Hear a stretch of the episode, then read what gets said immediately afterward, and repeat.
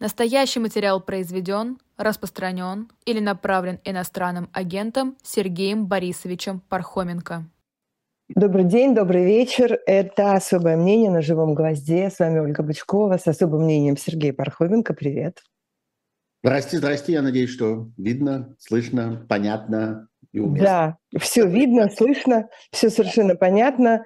А, мы, э, как обычно, с тобой в прямом эфире э, сейчас. Я вот э, открыла чат нашей трансляции в YouTube. Пишите, пожалуйста, сюда. Я слежу за тем, что там происходит.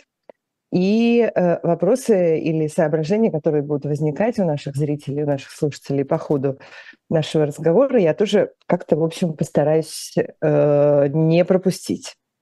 Вот. Ну что, ты мне сегодня начал говорить, что самый Э, короткий день сегодня. Да, я почему наступает весна. Проснулся утром э, как-то с каким-то каким-то не, неожиданным чувством. Я никогда как-то не, не наблюдал, особенно за природными явлениями. А сегодня вот пришло в голову. Сегодня самый короткий день в году. Вот завтра уже будет немножко больше света. Как-то весна будет ближе, тепло будет ближе, и света будет больше, и в украинских городах будет на 5 минут больше света и ближе будет тепло. И вообще, такой страшный год, э, такое ощущение, что, может быть, мы движемся все-таки к какой-то весне. И, может быть, самое ужасное как-то постепенно отступает. Хотя, кто знает, что нас ждет. Ну, не знаю, я про себя отметил это 21 декабря как отдельное какое-то событие важное. Вы уж извините, но э, такое вот у меня какое-то настроение. И Такие мои приоритеты жизненные. Мне хочется разделить твое э, такое настроение, но э, я также всегда вспоминаю, когда я такое слышу что-нибудь всю жизнь. Просто я слышу эти закли- заклинания о том, что самая темная ночь бывает перед рассветом, и сколько уже было таких темных ночей, а как-то, в общем, так себе. Ну, видите, сейчас это все приобрело какой-то совершенно буквальный смысл. Что действительно, когда мы говорим тьма, мы имеем в виду тьму. Мы имеем в виду прямо вот э, то конкретное, что происходит сейчас в Украине, э, где Россия принялась э, как-то уничтожать именно мирную жизнь. В прошлый раз мы, по-моему, говорили про это, про то, что как-то есть некоторое противоречие в том, что, с одной стороны, официальная доктрина российская заключается в том, что Россия воюет с НАТО, с Западом, с Америкой, я не знаю, вот со всем вот этим, но почему-то она... А Украина не имеет никакого значения, да, это такая какая-то марионетка, это там прокси-сила и вообще нечто такое промежуточное, э, на что не стоит обращать внимание. Но почему-то вся сила, вся ненависть, все зло, э, все бешенство обрушивается именно на Украину, а не на вот этих вот с кем на самом деле воюет Россия. Э, это от чего? От трусости, наверное и от, и от того, что вот вранье стало, собственно, основным содержанием этого государственного послания. Вообще, э, мне кажется, что вранье, лицемерие и э, какой-то, какие-то кривые зеркала должны стать основным сюжетом этой нашей программы. И я бы начал такую уже совсем практическую часть того, что э, мы переживаем в эти дни некоторое совершенно новое событие в области российского законодательства. Я вот много лет, много-много лет э, занимаюсь в своем журналистском качестве, занимаюсь тем, как принимаются российские законы, как они действуют. У меня нет юридического образования, но очень много пришлось писать за последние 30 лет. Пришлось писать о том, какие законы принимают. Еще все начиналось, там, не знаю, со съездов народных депутатов СССР – с Верховного Совета СССР последнего. Казалось, что это очень важно, это действительно было очень важно временами. Как создаются эти нормы, как они потом применяются, как они потом работают, какие из них живые, какие из них мертвые, что в действительности за ними стоит, как они отражают политические противостояния. Мне все время приходилось про это писать и говорить, и пытаться в этом разбираться. И там, скажем, пока Конституционный суд означал в России что-то существенное, приходилось заниматься Конституционным судом именно поэтому, потому что он, собственно, высший арбитр в области применения законодательства. И, конечно, мы много чего видали. Видали страшные э, злодейские законы, там, не знаю, закон Димы Яковлева абсолютно звериный, свирепый, когда вот вы обидно, вы нас обидели, вы отняли у нас наши деньги, а мы отнимем у вас ваших детей. Как-то э, запретим вам эм, э, усыновлять и удочерять больных детей в России как-то, чтобы вам было больнее. Это же вам надо, а не нам. Вот, ну, на мой взгляд, это все-таки непревзойденное произведение по части зверства. Так, а, да, так, а там же еще есть другая часть этой формулы. А у наших детей, которые пока наши, а не ваши, отнимем э, будущее и вообще все да, абсолютно, что они могли бы получить. Умирать, да, и есть, да. есть исследования о том, что стало с теми конкретными, э, что стало с теми конкретными людьми, детьми, э, которые вот, э, которые не, не, не успели, которые. И это универсальная формула, которая да, работает это, до сих пор по, по разным поводам. Отмечать юбилей – это конец 2012 года эти события. Это ровно 10 лет тому назад, это все события декабря 2012 года. Тоже надо как-то про это вспомнить. И Facebook присылает какие-то детали, и прислал э, друг, прислал пост одной моей знакомой. Это русская семья, живущая в Америке. И она пишет в 2012 году. Она пишет, шутки шутками, но если они сейчас примут закон, мы не получим нашу девочку. И это совершенно конкретная семья и совершенно конкретная девочка. И вот этот ужас этих нескольких строк, когда люди наблюдают за этим, за тем, как где-то далеко, они в Америке, где-то далеко принимают этот закон и понимают, что это специально про них и для них. Э, это, они, знают, они видят эту конкретную девочку, о которой идет речь. Это, это уже их девочка. Они получили ее? Они, ну, насколько я знаю, нет. Ага. Сколько я понимаю, они так ее и не получили. А они как раз попали. А девочка не, а девочка не получила родителей? Ну да, соответственно. Ну, я, я не, не очень хорошо знаю эту семью, но сколько я помню, э, там нет дочерей в ней. Это значит, что никакой девочки там нет. Вот, но да, это все-таки вот э, самое страшное, что, наверное, у, у, приняли российские законодатели за эти годы – а, было много еще всякого другого, были такие очень вероломные, очень подлые законы, вот все, что связано там с иностранными агентами, с закрытием, а, фактически запрещением гражданской активности в России, запрещением гражданских проектов, правозащиты, НКО. А, это все такая вот специальная история. Были э, э, совершенно идиотские законы, э, всякие. Но вот э, мы сейчас присутствуем при каком-то новом, э, новом э, этапе, при новом повороте вот этой вот законодательной истории России. Впервые э, вот-вот будет принят, он пока принят только в первом чтении, но вот-вот будет принят закон, который принципиально невозможно исполнить. Вот это все-таки что-то новое. Закон, который никто не может исполнить. Не существует физической возможности исполнить этот закон. Между тем этот закон э, принимается и применяется и принимается э, мера наказания за его нарушение, при том, что не нарушить его нельзя. Это так называемый закон о неправильных картах. Госдума приняла в первом чтении пакет из нескольких законопроектов о введении штрафов за распространение разными способами, публикацию на бумаге, в интернете, так, сяк, как угодно, хоть в камне. За распространение карт. Не игральных карт, а географических. Географических, да-да, географических карт, которые, как там сказано, оспаривают целостность России. А, значит, вот такие неправильные карты а, будут считаться, э, будут считаться экстремистскими материалами. И как-то будут отнесены, э, вот всякое распространение их будет трактоваться как экстремистская деятельность, и, соответственно, закон о противодействии экстремистской деятельности будет карать по этому поводу за то, что вот публично демонстрируются картографические и иные документы и изображения, оспаривающие территориальную целостность России. Это что такое? Это Крым, Э, это э, четыре э, вновь присоединенных, э, оккупированных, э, я бы сказал, точнее, они даже по большей части не оккупированы, они провозглашены оккупированными. Четыре области Украины, Донецкая, Луганская, Херсонская, Запорожская. А, вот, значит, теперь любая карта, на которой они изображены не как часть России, а, является уголовным преступлением а, в соответствии с законом о противодействии экстремистской деятельности и еще преступлением согласно Кодексу об административных правонарушениях, ну не, не преступлением, правонарушением.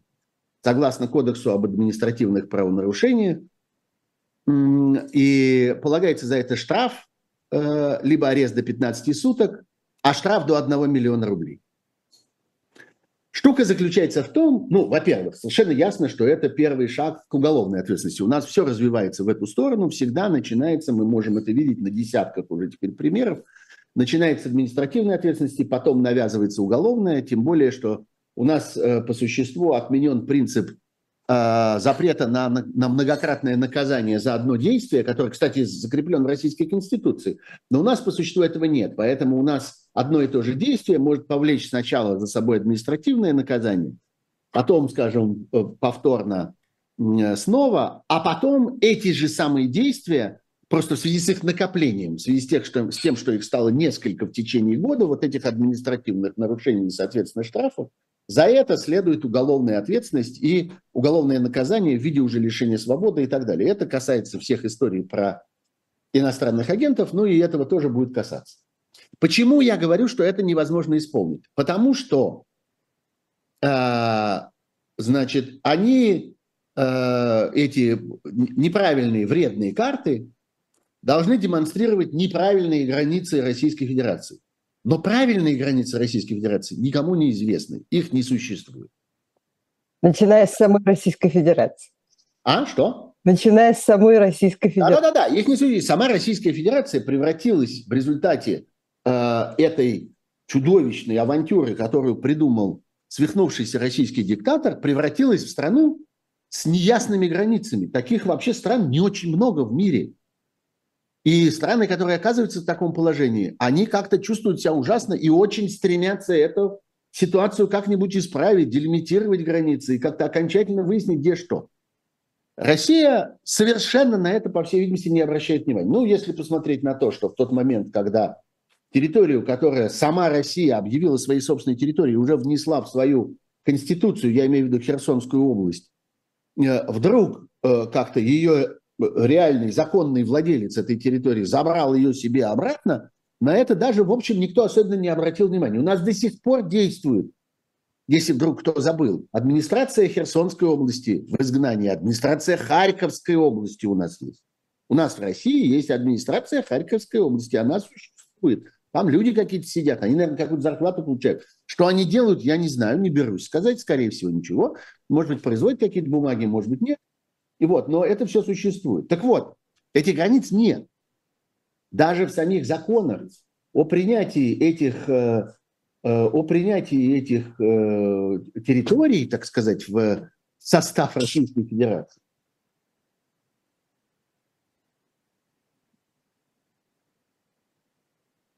ну? состав Российской Федерации, даже в них сказано, что ну вот э, как-то в границах имеющихся на, на день принятия этого закона, э, ну как бы не дай бог, чтобы ни, ни, ни, ничего не написать.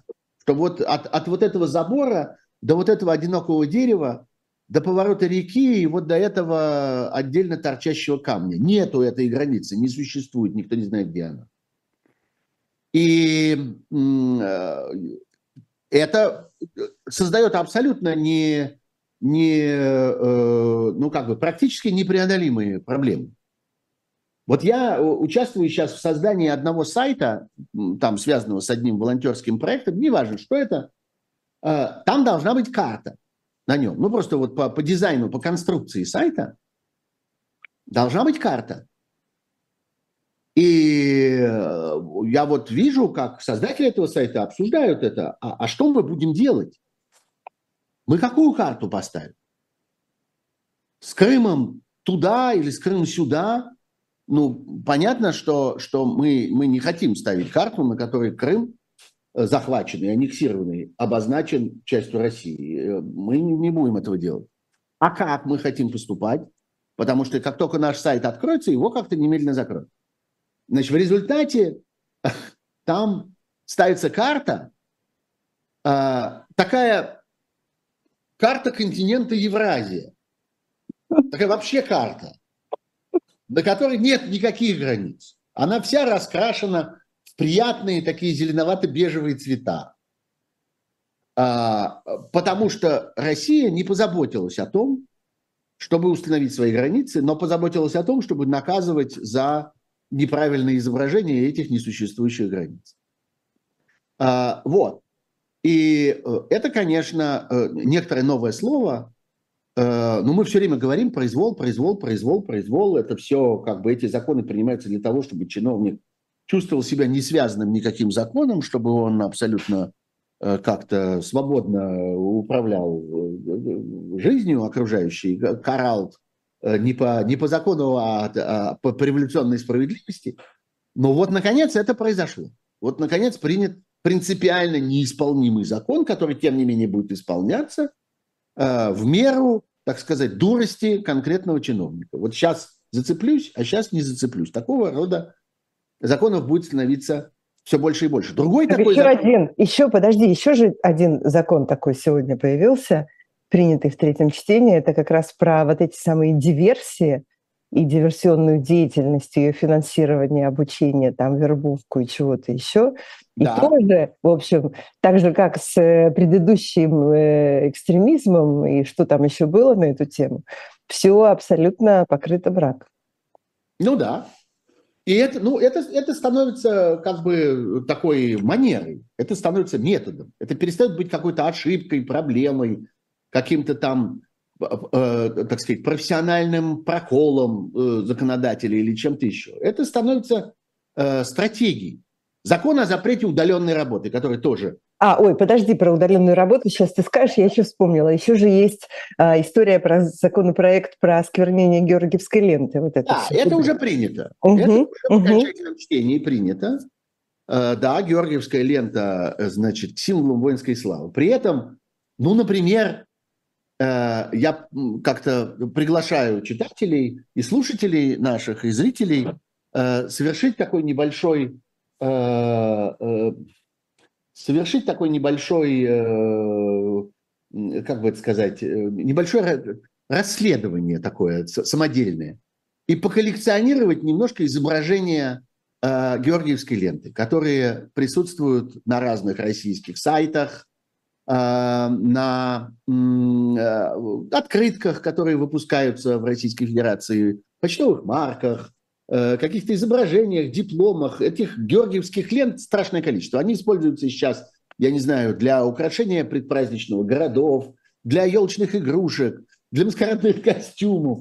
Э, для официальных грамот. Для украшения собачек, людей, причесок, да. ботинок. Вы вот попробуйте установить, а что такое в точности изображение Георгиевской ленты?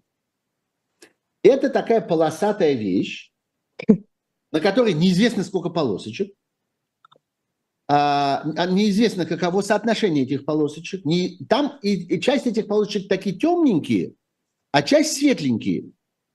Э, такие, ну, более или менее желтенькие. Они бывают золотые, они бывают лимонные, они бывают какие-то бежевые, они бывают почти оранжевые, а черный бывает не черный, а темно-коричневый или темно-зеленый, э, или даже темно-синий, э, или еще какой-нибудь. Короче говоря, э, э, в общем, э, это закон о запрещении матраса. Вот матрас бывает полосатый. Вот все, что полоса, если у вас что-нибудь встречается полосатое, имейте в виду, это может плохо кончиться. А вот, вот. наши, между прочим, зрители и слушатели в э, чате. Да. Цвета воинской славы и георгиевской. Да, да, наши зрители и слушатели в чате YouTube, например, обратили внимание, что у тебя над головой такое окошечко, тоже полосатенькое, знаешь? Э, ну да, да, да. Ну, при желании можно сказать, что у меня над головой, да, вот в форме георгиевской ленты. И я тем, что я тут говорю все эти слова под ним, я, в общем, э, в некотором роде как-то его обижаю, э, это изображение, потому что говорю такие ужасные вещи. Давай вернемся к удаленной работе, потому да, что а сегодня... к удаленной работе да, тоже. Валентина Матвиенко сегодня сказала, как э, спикер Совета Федерации, что не нужно всех чохом, значит, записывать там, в, вернее, запрещать всем подряд эту удаленную работу э, целыми отраслями, а только тем, кто имеет отношение к каким-то точечно, к каким-то персональным данным, какой-то там э, специальной стратегической, не помню, важности. Ну, в общем, выборочно, короче. Ну да, а это значит э, э, выборочно, это значит произвольно. Это значит вот в тех случаях, когда мы захотим, когда мы объявим. А, и в законе, в законопроекте об этом, он тоже еще не принят окончательно, он находится на пути к этому, но, в общем, ясно, что ничто его не остановит, он абсолютно находится в логике вот этой же законодательной работы. А, э, этот законопроект содержит сообщение о том, что это в некоторых случаях для некоторых специальностей, но не содержит перечня этих специальностей, оставляет состав, составление этого перечня неизвестно кому, уполномоченному органу. А, еще осталось выяснить, кто будет этим органом. А, это, кстати, тоже отдельная, отдельная такая история а, о том, как вот это, как, как формируется вот эта бандитская власть бандитского времени. Я чуть-чуть отвлекусь в сторону, вот просто на слово уполномоченный орган я как-то сам вздрогнул, услышав свой собственный голос. Вот сейчас происходит дикая совершенно история, о которой писали в прошлом месяце, э, ну как-то она не, это не имело такого какого-то громадного резонанса. Значит, берут некоторые люди под контроль э, целую отрасль российской медицины, а именно психологическую помощь. Это, в общем, очень большая вещь. И она и в мирное это время очень важная. А уж в военное время колоссальное количество людей нуждаются в психологической помощи. Это не психиатрия, я хочу обратить внимание, это психология. Это э, разного рода психологические консультации, психологическая помощь, вывод людей из стрессового состояния, помощь им в сложных обстоятельствах, борьба с депрессией, э, там, э, подростковая всякая работа в огромном количестве. Э, то, что связано там с, э, с э, пожилыми, наоборот, людьми и так далее. И в стране существуют там сотни тысяч людей, которые так или иначе завязаны на эту самую психологическую помощь. Почему я про это вспомнил? Потому что готовится закон, он еще даже не, не, не внесен, но он, он уже, в общем, его многие видели, этот законопроект, где некоторое количество заинтересованных граждан, которые пытаются прибрать к рукам, так сказать, этот бизнес, они говорят, что э, это будет э, уполномоченный орган, который будет этим всем рулить, который будет регистрировать тех, кому разрешено это делать, и который будет заниматься, значит, э, э, который будет заниматься, ну, вот, лицензированием и как-то регулированием всей этой деятельности. Но штука заключается в том, что этого органа нет. Еще происходит борьба между разными органами за право быть этим органом. Есть какие-то э, самопровозглашенные какие-то академии, какие-то общества, какие-то бандитские образования, которые пытаются крышевать этот бизнес и так далее. Они еще воюют за то, кто из них станет уполномоченным органом. Кто будет формировать. Разумеется, в законе нет ни слова в этом законопроекте о том, откуда берется этот орган и, и как в точности это происходит.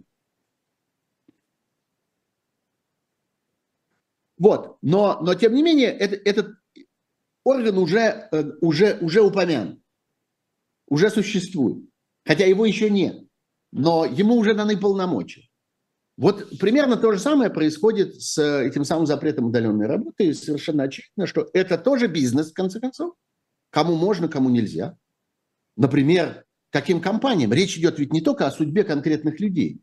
Речь идет не только о том, что вот какой-то человек вдруг обнаруживает, что по этому вновь принятому закону ему нельзя. Он хотел уехать и работать удаленно, или наоборот, он уже уехал и хотел наняться в такую-то компанию, чтобы работать удаленно. А тут выясняется, что ему нельзя. Но речь ведь идет еще и о компаниях в целом. Появляется э, какая-то, скажем, э, ну, прежде всего, наверное, это коснется всяких компьютерщиков, всяких разработчиков, всяких систем безопасности, э, всякое такое, всякая стандартизация. Появляется компания, которая работает в этой области, и ей либо разрешают нанимать удаленных сотрудников, либо не разрешают. А от чего зависит наличие этого разрешения? Догадайтесь. Догадайтесь, как сделать так, чтобы эта конкретная компания оказалась выведенной из-под действия этого закона, тем больше закон составлен таким образом, что в него можно ввести или вывести абсолютно все, что угодно. Кто как первый догадается? Кто знает ну, способ? Ну, Я скажи. знаю способ. Ну. И вы знаете способ. За бабло.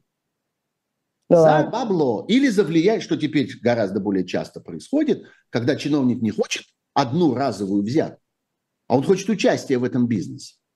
И у него появляется тетя или престарелая бабушка, или молодой племянник, который почему-то оказывается э, акционером э, этой компании. Смотри бесчисленные расследования компании «Проект» э, или важных историй, или навальновских э, медиа, или, или кого угодно еще. Так это теперь делается в России. И вот закон об удаленной работе, помимо того, что это политика, помимо того, что это мобилизация, помимо того, что это следствие войны, помимо того, что э, э, э, правительство объявляет там, опять же, о сотнях тысяч людей, министр цифровых технологий России заявил о том, что больше 100 тысяч компьютерщиков покинули Россию и как-то не собираются возвращаться. Это стратегический ресурс. Это то, что важнее нефти с каждым днем становится. Вот, так вопрос не только в этом, а вопрос еще и в том, что это громадный бизнес. Это громадный резервуар, инструмент для коррупции, который, в свою очередь, является ответом и ресурсом в руках власти в ответ на санкции. Потому что когда люди попадают под санкции, вот мы на этой неделе тоже видели несколько случаев, когда там несколько конкретных горемык обнаружили, что они остались без своих поместий, без своих виноделин, там Никита Михалков читали, вот, и разные другие люди, и им в ответ на это говорят, «Э, не горюйте, украдете здесь.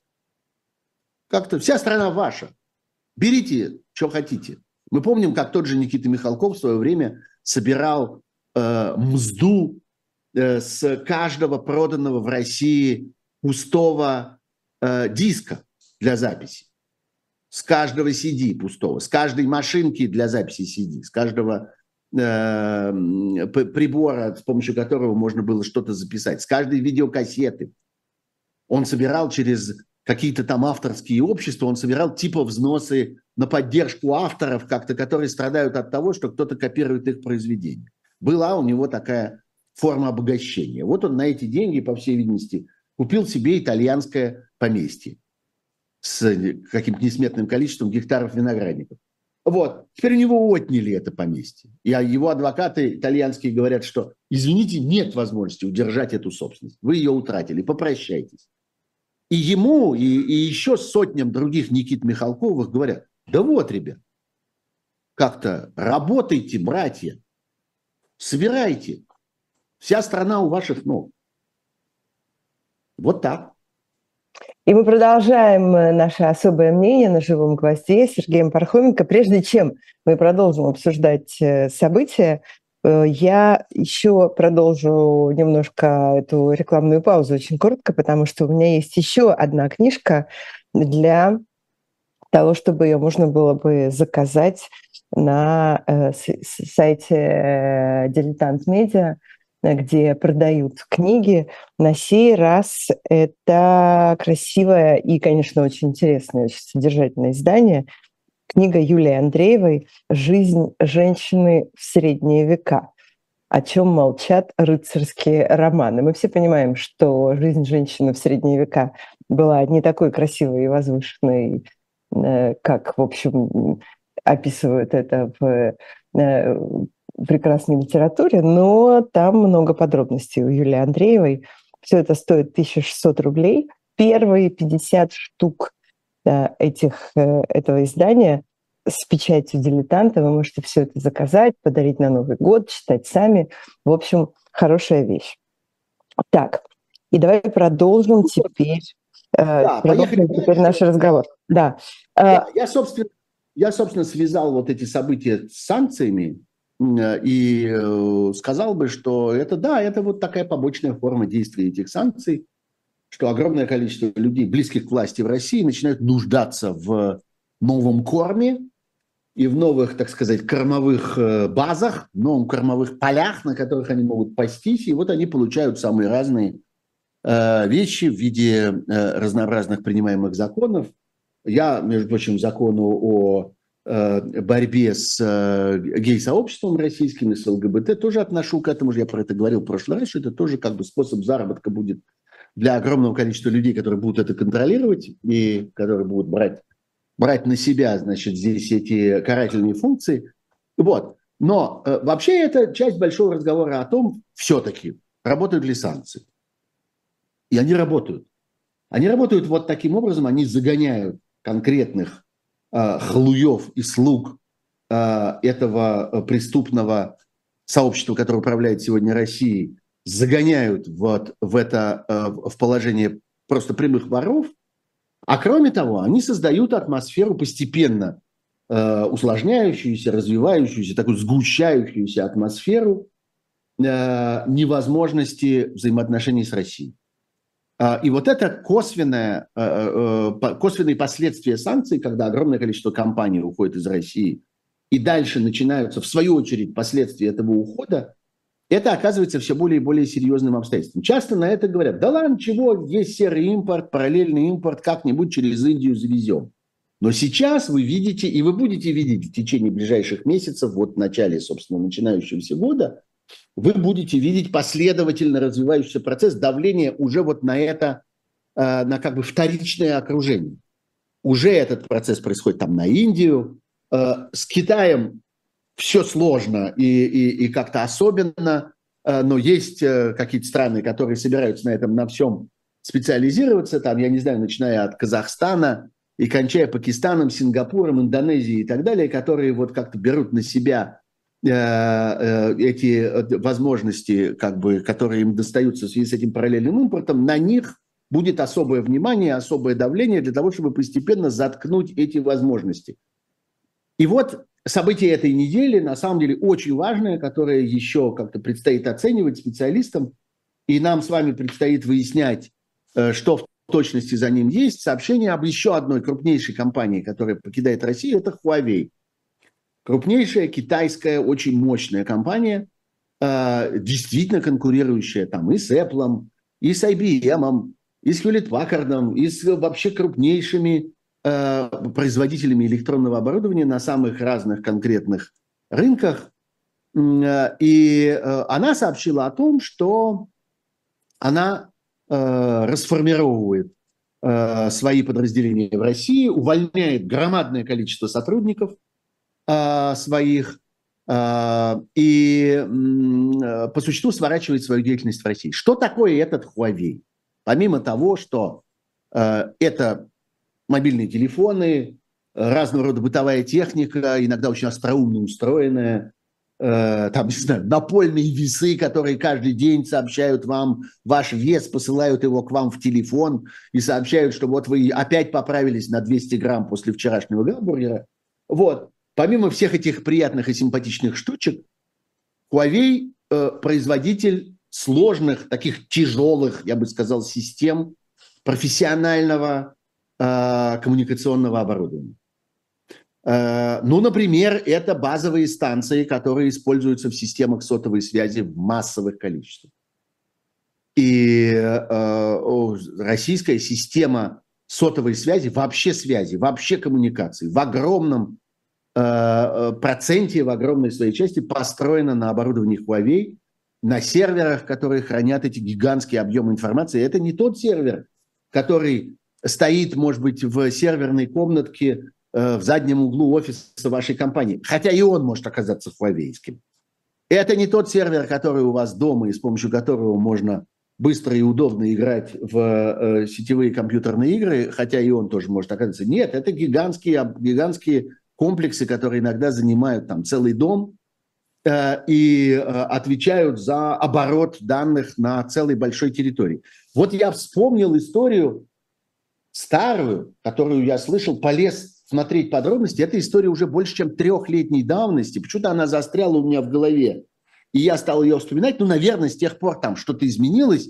Но я помню, что она была, что Центральный банк Российской Федерации в свое время заявлял о том, что он строит на оборудовании Huawei целую стратегию своих коммуникаций. Он на гигантские тогда деньги, вот я нашел снова эти сведения, на 4 миллиарда рублей. Дело было в начале 2019 года еще. А, тогда Центробанк объявил о том, что он меняет всю свою систему центров обработки данных, которыми оплетена, собственно, вся страна, их там было 90 с лишним, а оставляет э, меньше 10 в Москве, в Санкт-Петербурге, там еще в паре-тройке крупных городов, и создает гигантские вот эти центры обработки данных на хуавеевском оборудовании. И для этого был произведен огромный там аукцион, Huawei его выиграл, это оборудование было закуплено. И что это означает? Это означает, что это все надо поддерживать.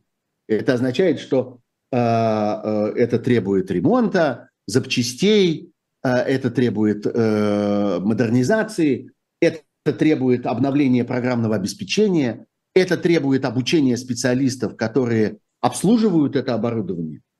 И вот в этой области, в области коммуникаций, в самой чувствительной, самой важной, самой стратегической области, которая вообще существует в существовании любого э, современного государства, возникает угроза э, каннибализации того, что происходит сегодня э, с российскими самолетами, точнее с самолетами, которые работают в России, самолетами, э, э, я не знаю, поездами, э, локомотивами, э, танками, когда из трех старых делают один новый.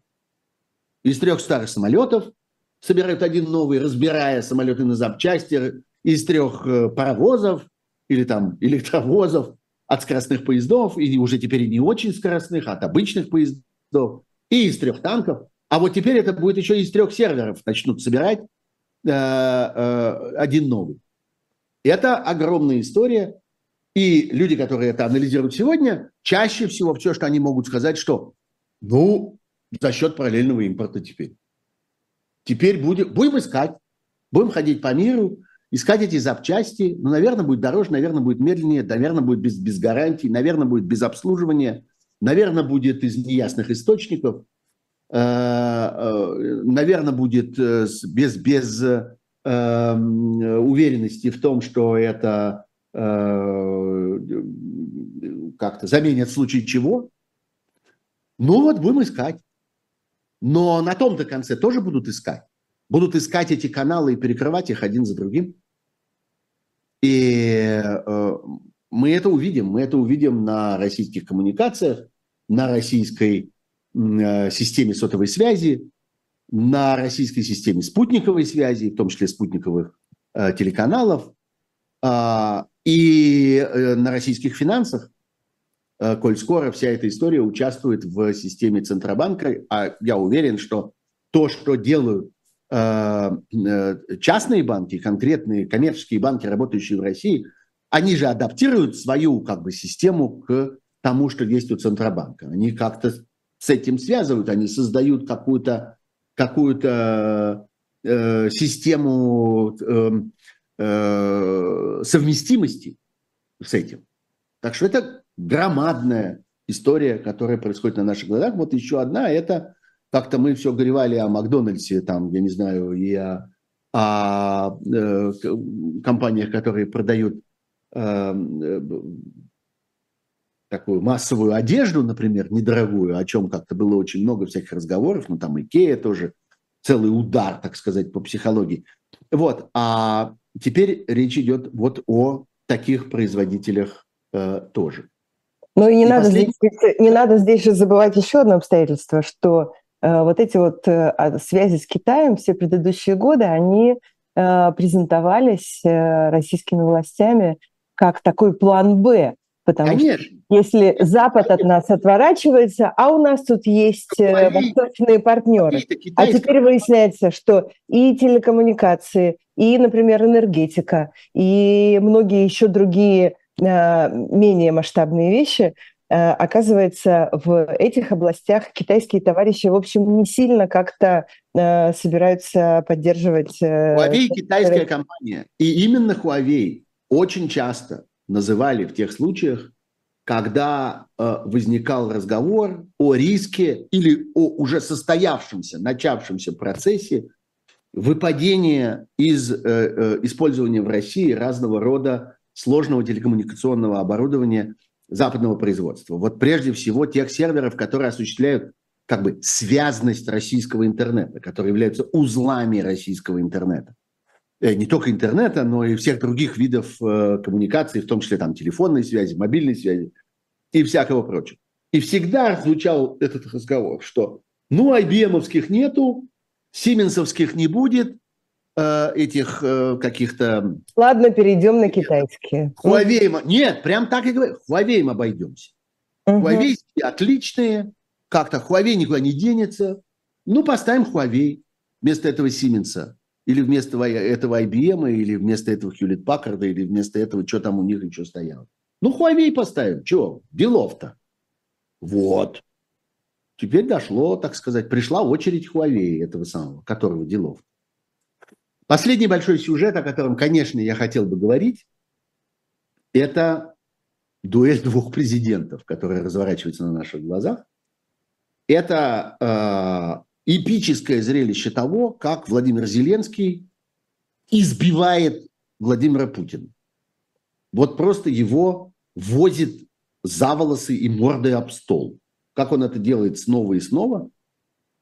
Ну, давайте скажем с вами откровенно, что, что называется, никто, когда выбирали Владимира Зеленского, когда вообще появилась кандидатура Владимира Зеленского на пост президента Украины, как-то никто не предполагал, что такое может случиться. И что вот так распределяться, так сказать, силой, и что вот такое будет соотношение сил между этими двумя президентами, и один из них окажется совершеннейшим ничтожеством, трусом и чмом, э, человек, который управляет Россией сегодня, а другой окажется человеком, который вот какой-то такой очень мощной поступью э, как-то идет к э, ну, славе просто одного из самых выдающихся, блестящих политиков э, 21 века, и э, который точно завоевал, так сказать, вот ту самую, то самое место в истории, о котором так рыдал Путин. Как-то он так хотел в, в, в учебники, он так хотел в Нобелевские лауреаты, он так хотел как-то на, на, на мемориальные доски, на бронзовые памятники, и вот на вот это вот все. А, э, а там будет Зеленский. И мы это видим и в каких-то практических вещах, совершенно как бы ясных и очевидных. Там, ну вот, э, один награждает своих халуев в Кремле, и просто сам набор этих халуев, вот те, на ком, так сказать, держится сегодня российская мощь и слава. Вот посмотрите на эти лица, на людей, которые э, такой крысиной побежкой перемещаются между этими захваченными территориями и Москвой, и, в общем, стараются даже не появляться там, потому что это слишком опасно, и все время ловят на том, что они там выступают из Воронежа, делая вид, что они, э, что они в Запорожье или там что-нибудь вроде этого. Плюс вот эти лживые, отвратительные, какие-то уже с, с не просто со скошенными от постоянного вранья глазами, но, но с, с такой бесконечно прилипшей к лицу вот этой вот маской лжи эти пропагандисты и э, так называемые военкоры, корреспонденты, которые не сообщают ни о чем из того, что они видят, а сообщают о том, что им велели сообщить на одном конце, и люди, которые защищают Родину, э, те, кого приезжает награждать Зеленский, э, не вывозит их в Киев, не затаскивает их в подвал глубоко в бомбоубежище где безопасно, где не достанут, и там, чтобы развешивать, так сказать, на их груди какие-нибудь какие медальки, а едет сам в самое опасное место э, российско-украинского фронта сегодня, в Бахмут, и там в метрах от передовой, каждую секунду рискуя тем, что э, накроют каким-нибудь артиллерийским залпом, Э, бомбами, крылатой ракетой, чем-нибудь еще, э, что найдется предатель, найдется информатор, снайпер, я не знаю, кто еще. Каждую секунду рискую, потому что он э, не просто должен кому-то повесить медаль на грудь, а потому что это его разговор со страной, это его разговор с народом украинским, и это его разговор с миром. И, конечно, весь мир с восхищением смотрит на Владимира Зеленского и э, сравнивает их и смеется над одним и восхищается другим. И дальше мы видим абсолютно, э, абсолютно естественный поворот событий. Зеленский летит в Вашингтон, фактически прямо из Бахмута, можно сказать, он летит. Э, он летит в Вашингтон для того, чтобы обсуждать важнейшие события предоставления Украине нового поколения вооружений. Вот же зачем он тут. Поразительным образом он едет поговорить даже не с Байденом. Это, кстати, к вопросу об американской демократии. Это, кстати, к вопросу о том, как устроено принятие решений в Соединенных Штатах, как устроена эта система сдержек и противовесов, от кого что зависит. Он летит прежде всего в Конгресс. Он летит для того, чтобы поговорить с теми, от кого действительно зависит э, развитие, не сохранение, а именно развитие предоставления Украине военной и финансовой помощи. Э, Конгресс предоставил президенту большие полномочия. И сегодня Байден может многое решить сам, но все-таки ключи от всех тех событий у Конгресса, и очень хорошо, что мы знаем, что э, существует э, такой консенсус разных политических групп и партий, и, скажем, республиканская партия, на которую почему-то очень рассчитывали в Кремле, что вот сейчас они выиграют, и сейчас они там все сломают и разнесут дребезги. Республиканская партия на самом деле является еще большим сторонником сейчас помощи Украине и предоставления ей разнообразного, разнообразного оружия. И я просто хочу обратить ваше внимание на то, ведь э, все, что мы видим сейчас перед нами, это все последствия этой безумной войны, это, это вот этот э, сумасшедший своими руками это устроил. Вот он сам загнал себя, свою страну, он сам запер себя в, в границах э, Белоруссии как последнего места, куда он может успеть съездить, э, относительно безопасно. А, и вот то, что происходит тем временем с Украиной и с Зеленским. Я вспоминаю, между прочим, историю взаимоотношений Зеленского со Соединенными Штатами. Я вспоминаю громадный скандал, который разразился в Соединенных Штатах в сентябре 2019 года после очень неудачного э, телефонного разговора э, Зеленского э, с, э, сначала визита, а потом телефонного разговора э, в Соединенные Штаты. В сентябре 2019 года Зеленский первый раз оказался в статусе президента в Соединенных Штатах, э, и он даже не, не, при, не был по приглашению Трампа, он приезжал на Генассамблею ООН, и там как-то аккуратненько их свели на, на три минуты в, в, в коридоре. С Трампом вот произошла как бы встреча и какой-то короткий обмен мнениями э, с Трампом. А э, тем временем был телефонный разговор. Э, э, еще через некоторое время. И в результате этого разговора произошел огромный скандал, когда выяснилось, что Трамп э, его э, разные сотрудники просили Зеленского и, в свою очередь, сотрудников администрации Зеленского просили организовать расследование там каких-то преступлений э, семьи Байдена и так далее.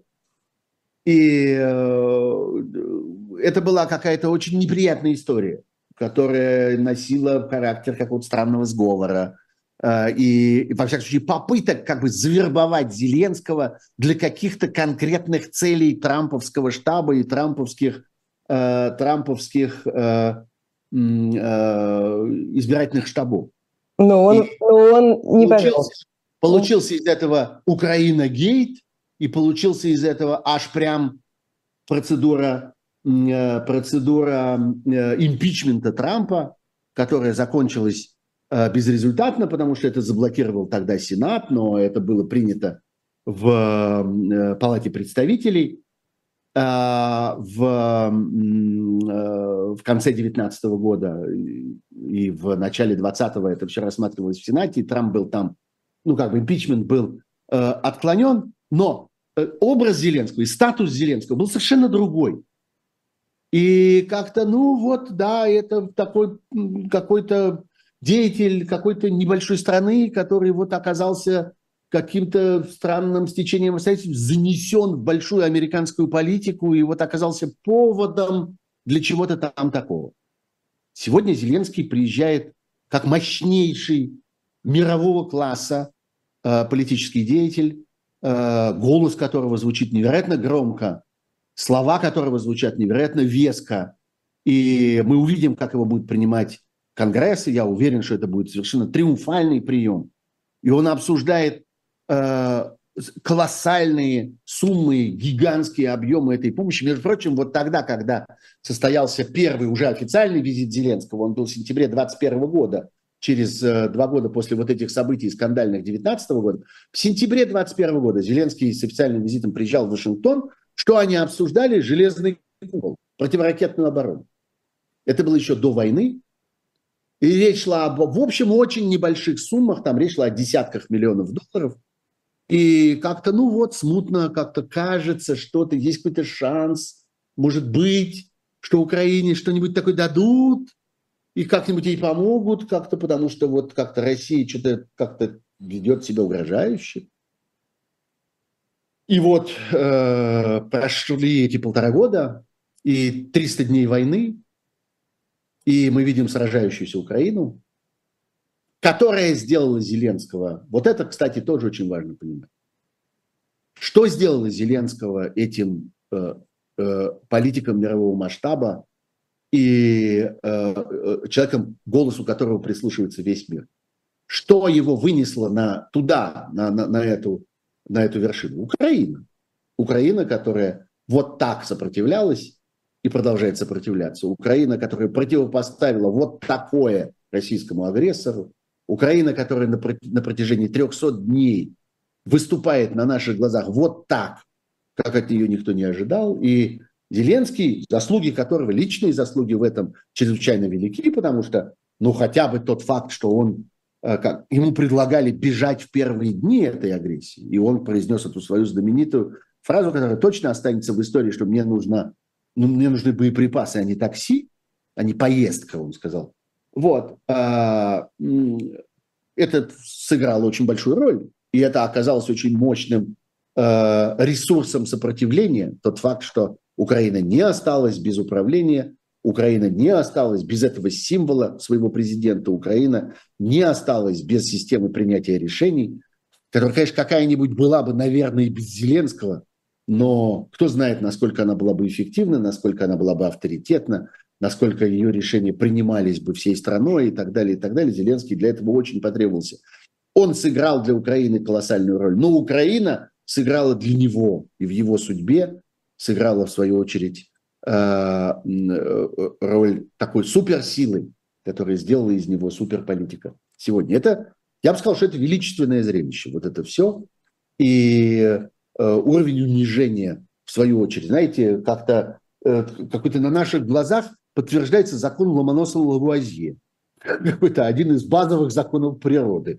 Закон о сохранении энергии, материи, вещества. И вот э, закон о сохранении э, политического веса, закон о сохранении э, достоинства. Такое впечатление, что э, количество достоинства в мире величина постоянная. И вот столько, сколько как-то взял себе Зеленский и сколько взяла себе Украина, вот столько они забрали у Путина и у России, которые на самом деле символ позора и бесчестия, э, мирового бесчестия, которое, в которое Путин окунул свою страну и свой народ, и каждого из тех, э, у кого в кармане э, российский паспорт. И э, это, собственно, последствия этих 300 дней войны. Мы, конечно, с вами должны вспомнить об этих 300 днях и о том, что хотя 21 декабря сегодня и света будет немножко больше, но конец этой войны еще не скоро, и свет э, где-то вдалеке. И вот, собственно, об этом, кстати, говорил Зеленский, разговаривая со своими солдатами, которых он награждал в Бахмуте. Особое мнение на «Живом гвозде». Спасибо, Сергей Пархоменко. До встречи через неделю. Спасибо всем, кто был с нами. Не забывайте про лайки и донаты, пожалуйста. Счастливо. Всего хорошего.